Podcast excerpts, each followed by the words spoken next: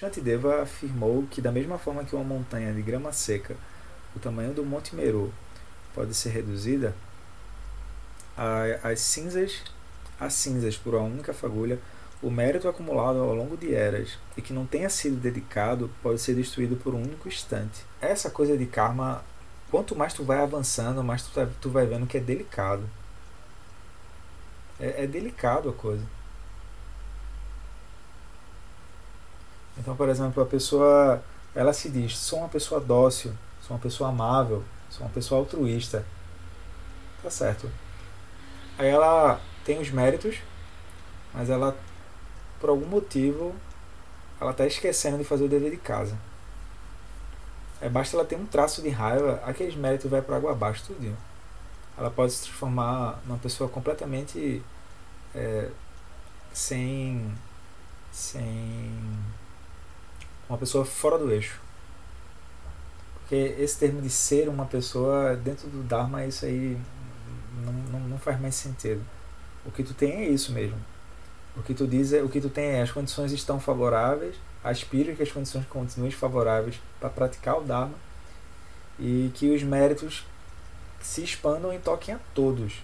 Tá? Os méritos eles vão reconectar a pessoa à compaixão, né? à interdependência, às relações. Se praticamos a virtude, a motivação bodhicitta e dedicamos o mérito para benefício de todos, esse mérito não pode ser destruído.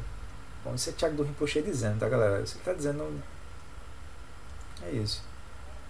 Para aumentar o poder da nossa dedicação, podemos pedir em oração que ela seja igual a todos os Budas e Bodhisattvas, e sempre dedicaram e sempre dedicarão suas virtudes para benefício dos outros seres.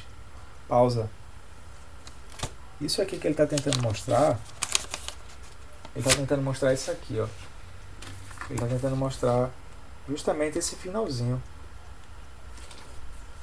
Desejo auspicioso, prece de dedicação, prece de aspiração, desejo auspicioso.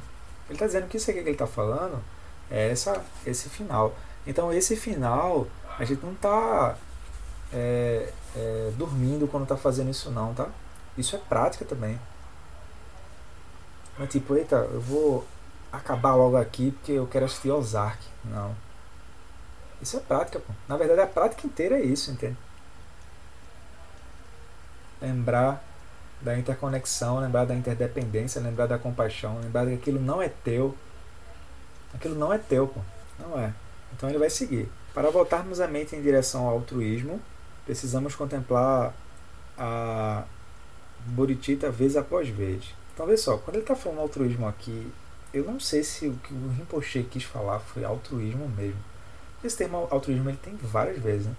Tem várias versões. Então, aqui eu gostaria de puxar uma, um asterisco, que é altruísmo além das identidades, tá? E se a pessoa disser, não, eu estou fazendo isso aqui porque eu sou uma pessoa altruísta, não sei o que lá, tal, tal, tal, tal, pode cair fora que não é. Não é esse altruísmo que estamos falando. Aqui seria o quê? Cinco sabedorias, quatro incomensuráveis, seis perfeições, ajudar a pessoa a meditar, ajudar a pessoa a ter a ver com sabedoria discriminativa, a mente dela, tá? Então, precisamos contemplar a, a, a Boritita vez após vez. Então, o que é que ajuda a Boritita a se manter acesa? Então, a Boritita é como se fosse uma vela, né? O corpo é uma vela e a chama da, da Boritita está ali acesa. Aí os mestres estão tentando passar essa chama pra gente. Aí a gente tá assim, o que foi? O que é isso? Não sei não. Acho que é o carro que está apagando aqui a vela. Aí os mestres estão lá, incansáveis, entende? Aí de novo, bota a velhinha. O que é isso, meu filho? Não, acho que eu estou tentando apagar. Mas eu não queria apagar. É, é karma, entende? A pessoa não quer apagar aquele, aquela chama, pô. Mas vem o karma e apaga. E o corpo é a cera, né? A, a, a parafina da, da vela que uma hora vai, vai apagar. E aí os mestres estão tentando que a gente faça também essa chama se manter acesa. Então quando ele está falando vez após vez, a gente precisa ver motivação, você precisa ver chamata e precisa ver alguma coisa relacionada à visão, alguma coisa relacionada ao caminho de oito passos, tá? Ah, é, então vez após vez. O que é contemplar a bodhicitta vez após vez? É girar a roda do Dharma. Esse é o termo que o Buda falava, né? Girar a roda do Dharma. Então, tal fazemos com os quatro pensamentos. Aí ele está dando um exemplo, né? Que, por exemplo, é, a gente fez prática por um tempo da contemplação dos quatro pensamentos, e aí ele diz: contemple a compaixão, imaginando-se no lugar de outro ser, vivenciando o sofrimento dele, e em seguida deixa a mente repousar geralmente a gente não a gente não é apresentado dessa forma a compaixão. A gente é apresentado a compaixão pontual. O que a gente está chamando de compaixão pontual?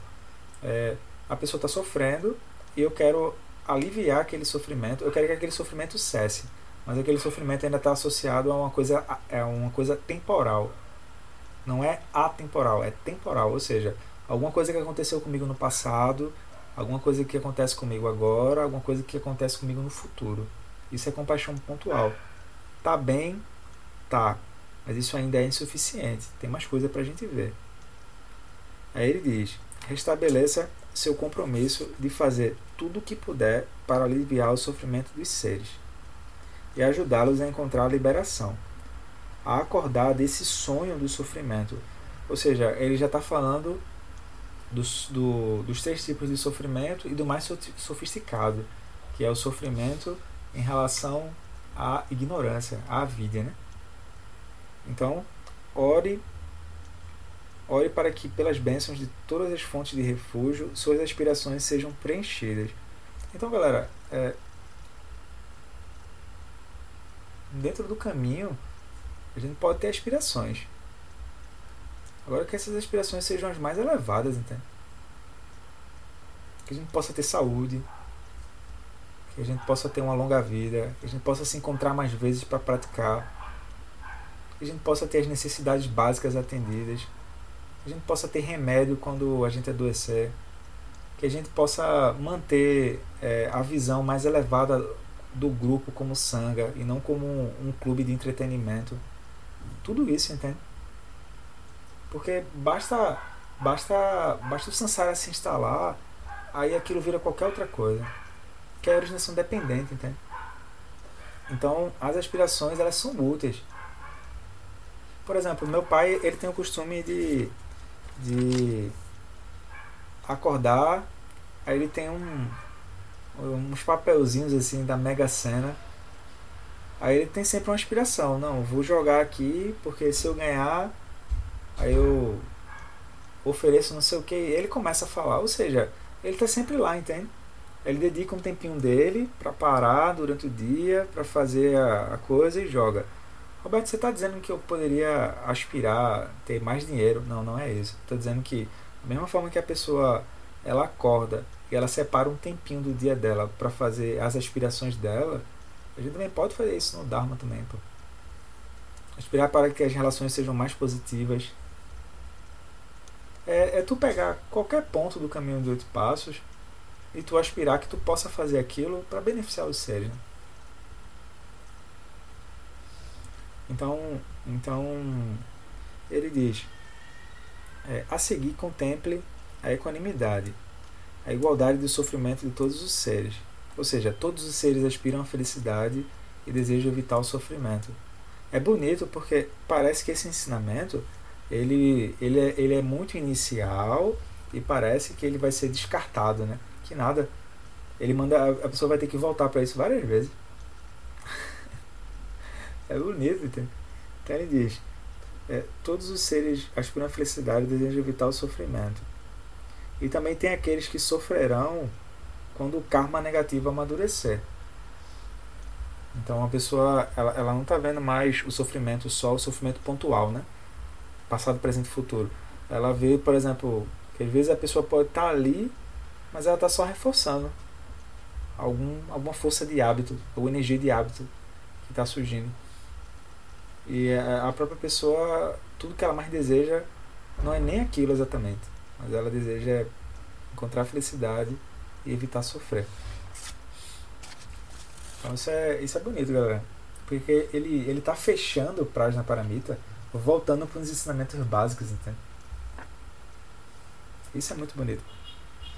Então contemple a bondade de todos aqueles que já lhe, devotaram, já lhe devotaram a bondade de uma mãe. Então deixe a mente relaxar. Importante. Importante. Porque durante o caminho, às vezes a pessoa ela vai ver que a própria mente é, é, intelectual, às vezes ela atrapalha um pouco. Porque a, a, própria mente como intelectual pega o Dharma e, e, tu quer soltar aquilo, né? Tu quer fazer o pensar, contemplar e repousar. Aí a mente fica querendo segurar aquilo. Ou então fica assim, deixa eu pegar mais um livrinho aqui, porque eu vou tirar mais uma dúvida. Não, sente, continue praticando, faça a prática, faça a prática, segue fazendo a prática. Se for pegar um livro, é para clarear os meios hábeis, para ajudar as pessoas. Porque cada pessoa tem um jeito, né? Por exemplo, o que é que tu gosta? É a pessoa, não, eu gosto de ciência. Geralmente eu recomendo alguma coisa do Alan Wallace. Olha, eu tô fudido, eu tô tendo uma crise aqui, depressão, Pema Shoulder. Ó, oh, eu queria começar aqui no budismo, Padma Santen. Ou seja, tu vai vendo o quê? Alguma coisa que a pessoa diga, uau, que bacana. É, parece mais que a pessoa está falando para mim. Ou seja, ensinamento provisório, entende? Não é, não é alguém falando para alguém, é a sabedoria, né? Mas como a pessoa está se vendo naquele lugar, é útil que aquilo seja feito. Então, deixe a mente relaxar. Restabeleça seu compromisso nisso. E, e siga assim por diante. Esse é o método, galera. Esse é o método que a gente faz no SEB, tá? Esse é o método que o Lama Santen sugere pra gente. A gente não faz só uma prática, não. A gente fica fazendo várias práticas ao mesmo tempo. Porque isso evita que a pessoa caia na posição de começar a avaliar. Aí ela vai fazendo a prática como se fosse uma coisa meio é, aleatória, mas isso evita que a mente comece a segurar aquilo e comece a fixar aquilo, entende? Aí tu vai trabalhando. Geralmente isso vai vir como motivação, chamata, metabhavana e prajna paramita. Vai trabalhar em cima disso. Aí vai girando ali dentro. O que é girando?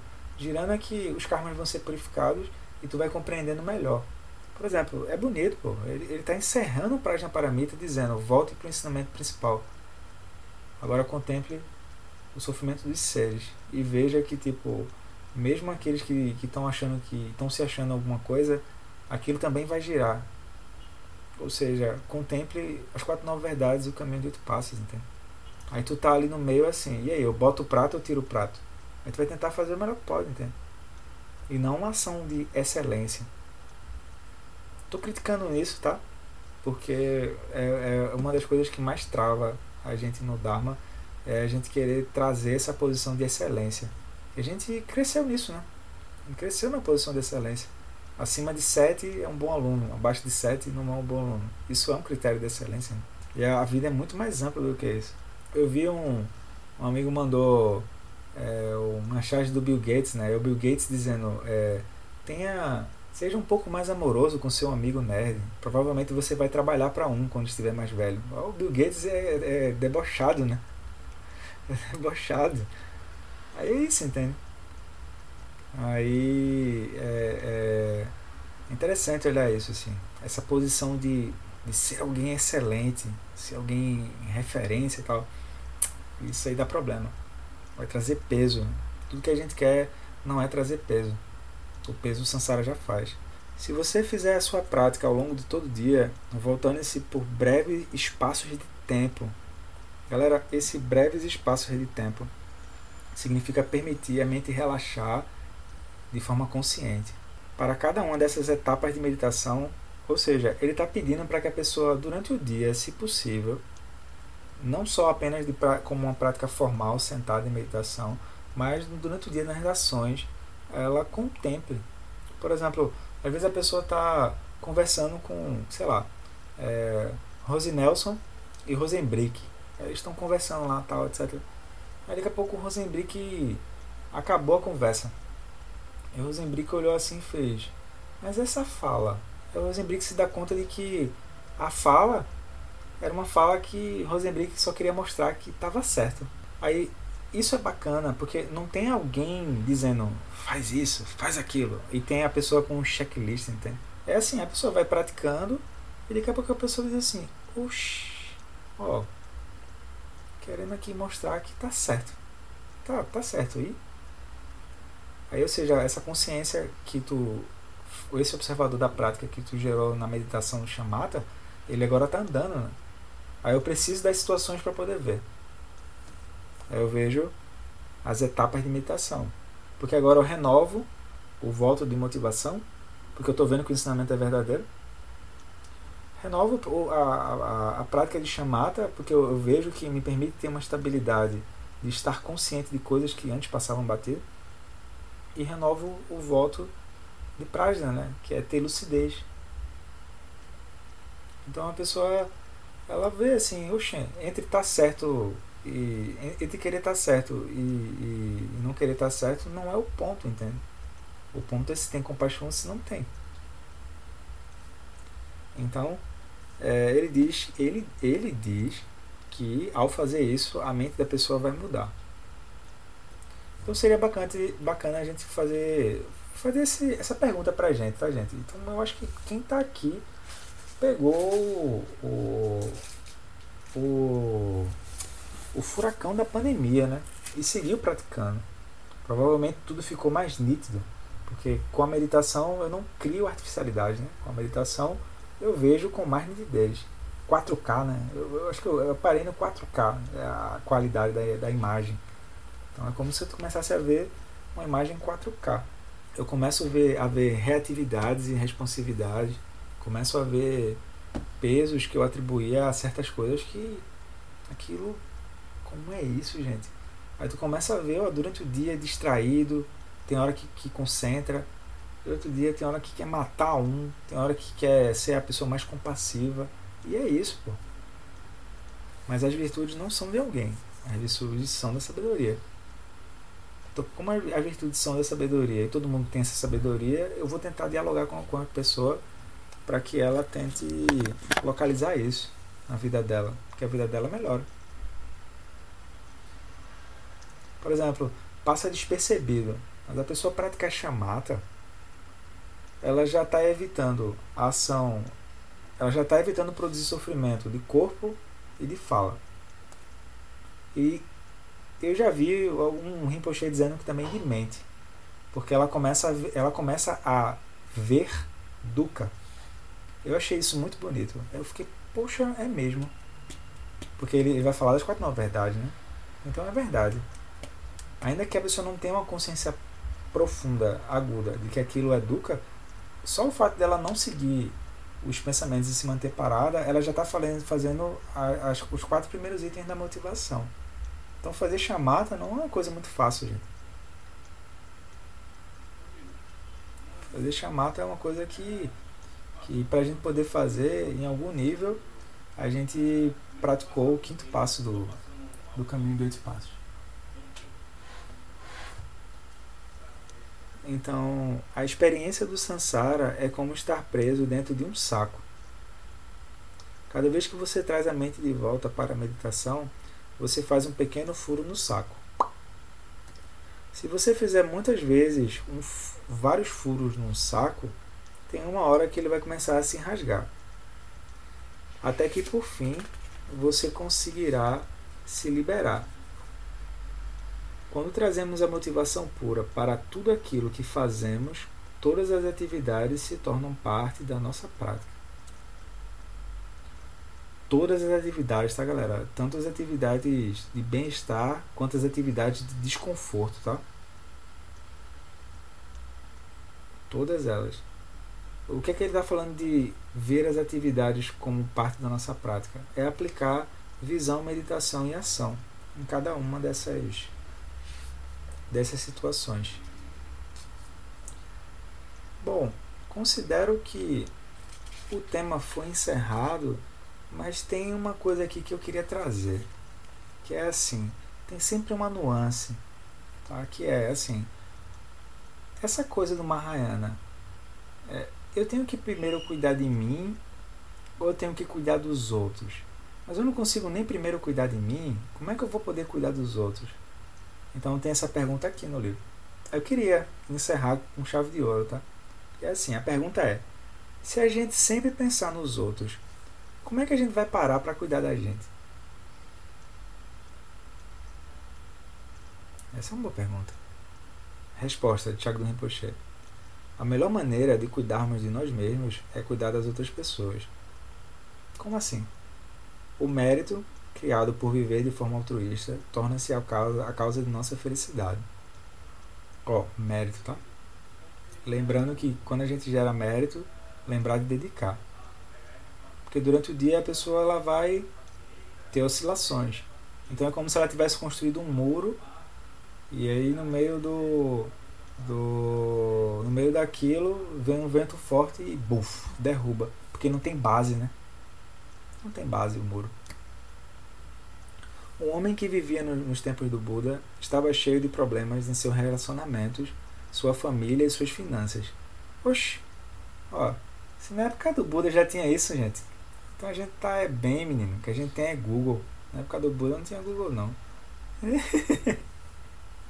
um homem que vivia no tempo do Buda já tinha problema de relacionamento, família e finanças.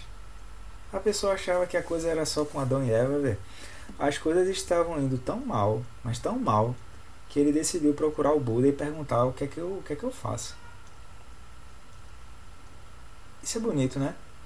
Porque a gente acha que na época do Buda, o Buda só tinha perguntas do tipo, e aí Buda, essa a minha prática, como é que tá? Que nada, pô. Não era não. Então, isso é bonito, pô. Esse, esse, esse reforço, né, de tentar ajudar melhorar a, a, condição do outro, né? Desde que o outro também esteja disponível. Então, em sua viagem, o homem encontrou uma cobra. Que é Suzana, para brincar que era cobra coral. Então, que lhe perguntou aonde ele ia. Então o homem respondeu: Eu vou procurar o Buda para pedir ajuda. Aí a cobra respondeu: Eita, eu também preciso de ajuda, ó. Durante a noite é muito fácil sair da minha toca, mas de dia é muito difícil voltar para dentro. Será que você pode perguntar a Buda qual é esse problema? A origem do spam começou aí, viu? Eu acho. O Buda começou a ficar sobrecarregado de perguntas desse tipo. Ele, spam. É não, tô brincando. Então, o homem anuiu e continuou seu caminho. Depois de um certo tempo, passou por um pássaro que cantava em uma árvore, um sabiá. Então ele perguntou onde ia, e o homem deu a mesma resposta. Aí o sabiá disse: Olha, será que você poderia fazer uma pergunta por mim? Parece uma coisa meio franciscana, né? São Francisco de Assis, os animais, tal, etc. Então, é, é, quando eu pouso nessa árvore, o meu canto é lindo. Mas, mas quando pouso em outras, ele não é. Eu estou curioso para saber o porquê. Será que você poderia perguntar isso para o Buda? O homem anuiu e seguiu seu caminho. Sentia um grande compromisso em relação àqueles dois animais e guardou as perguntas em seu coração. Finalmente ele encontrou o Buda e fez as perguntas dos animais. Aí o Buda respondeu: Durante a noite, nada incomoda a cobra mas durante o dia muitos insetos a aborrecem, o que faz ela ficar enraivecida. Quando ela sente raiva, seu corpo incha e fica difícil voltar para sua toca. Já pensou a pessoa, olha, eu não sou uma pessoa obesa, eu sou uma pessoa que tem muita raiva. Pronto, acabou-se, pô. Né? Só começar a se tocar nisso. Aí se naquela época já tinha raiva, imagina hoje, né? É isso, entende? É, é, só muda só muda a forma, a ferramenta de apresentar. Mas o enredo é o mesmo. Eu estou falando de raiva. Então diga a essa cobra para praticar a paciência. E assim não terá mais problemas. Quanto ao pássaro, é um vaso de ouro repleto de joias, escondido embaixo da árvore, que faz que ele cante tão graciosamente. Tá vendo como é? Agradecido, o homem voltou para casa. Em seu caminho, disse ao pássaro e à cobra o que o Buda havia dito. Mas quando chegou em casa, percebeu que não havia feito suas próprias perguntas.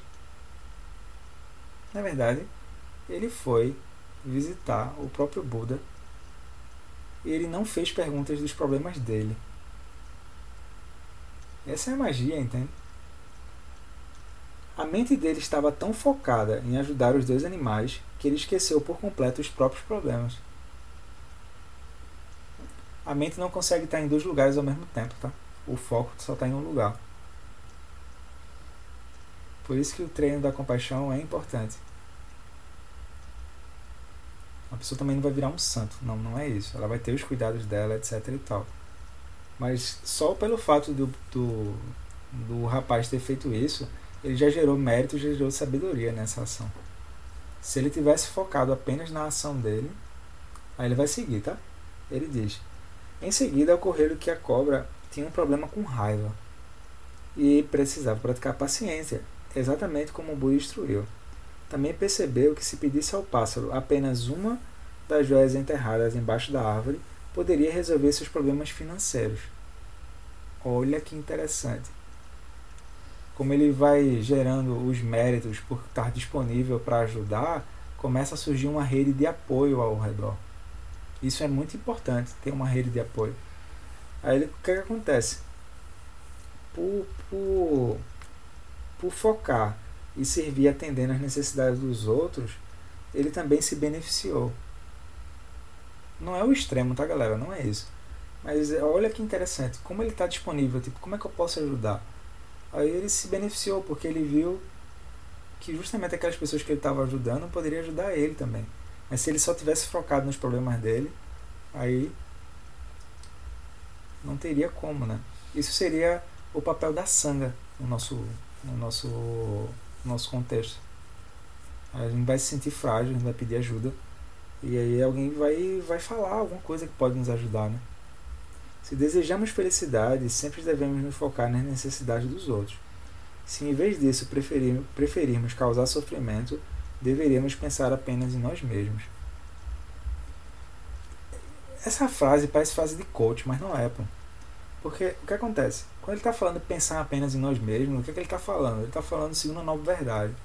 Ele está falando de uma identidade, né? Se a identidade focar apenas nela mesma, aquilo traz sofrimento. Aí, como aqui ele está usando a perspectiva ainda da identidade, ele está dizendo, olha, tu cuida de ti, precisa cuidar de ti. Mas tu, tu tenta olhar um pouco e tenta ajudar do jeito que tu puder. Porque às vezes a gente está tão focado nos nossos problemas que a gente está querendo resolver aquilo. E resolver nada mais é do que fazer a roda girar de novo. É cada caso é um caso. Tudo que a gente está vendo aqui no, no, no, no roda é perceber que a vida não tem manual. Vai precisar ter jogo de cintura. Mas aí a gente que a gente possa desconfiar então. Será que é verdade que quando a gente está disponível para ajudar, os nossos problemas diminuem um pouco?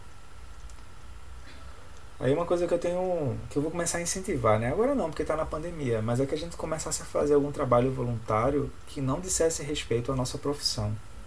Porque como a gente cresce dentro da cultura do especialista, é muito fácil você se identificar, né? Eu sou alguém que não, vamos para uma coisa que não tem nada a ver com a tua profissão e só chegar lá dizendo eu gostaria de ajudar e ver o que acontece.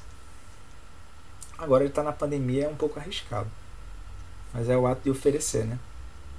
No mínimo a pessoa já está treinando generosidade. Ela vai ter que oferecer um tempo da vida dela para cuidar de uma pessoa que ela não sabe nem qual é o nome. Isso é bonito, entende? Aí ela vai treinar vida humana preciosa, impermanência, karma, porque ela vai ver que tem coisas dentro dela que balançam. Ela vai ver que tem hora que não tem não tem meios hábeis. Hoje mesmo eu tava olhando, tipo, porra, essa situação aqui com os semideuses, eu não tenho meio hábil não, como é que eu faço? Eu liguei para um amigo, ó, e aí, nessa situação aqui, como é, tal, tal, tal, tal, tal. Aí ele explicou. Aí a pessoa vai voltando, é tipo assim, ela começa a ver o, os, os ensinamentos básicos com outro olhar. Ela vê que o básico é, é profundo também. O básico é super profundo. Então, gente, tendo Tendo comentado isso, eu aspiro ter ajudado a gente conectar um pouco o ensinamento da Prajna Paramita com o ensinamento da compaixão, tá? Porque às vezes fica parecendo que são duas coisas distintas. E não é. Não é, eles são super conectados.